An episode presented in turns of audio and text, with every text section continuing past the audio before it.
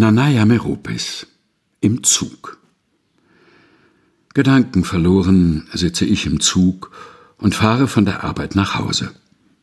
Plötzlich bringt mich das Lachen eines Kleinkindes zurück ins Hier und Jetzt.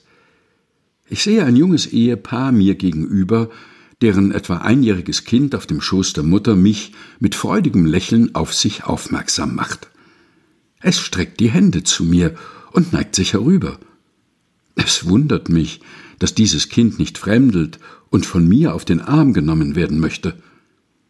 Mit Erlaubnis seiner Eltern nehme ich das Kind auf meinen Schoß. Es ist ein Junge. Voller Lebensfreude strampelt er und blickt mich mit großen Augen auffordernd an.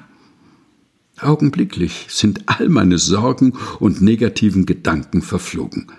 Seine Heiterkeit steckt mich an. Die Nähe und Wärme dieses kleinen Wesens empfinde ich als großes Geschenk. Unverhofft fühle ich mich beglückt. Nanaya Meropis im Zug, gelesen von Helga Heinold. Aus dem Buch Lebenslichtspuren. Ein Buch, das ein Geheimnis enthält. Zu erwerben beim Engelsdorfer Verlag.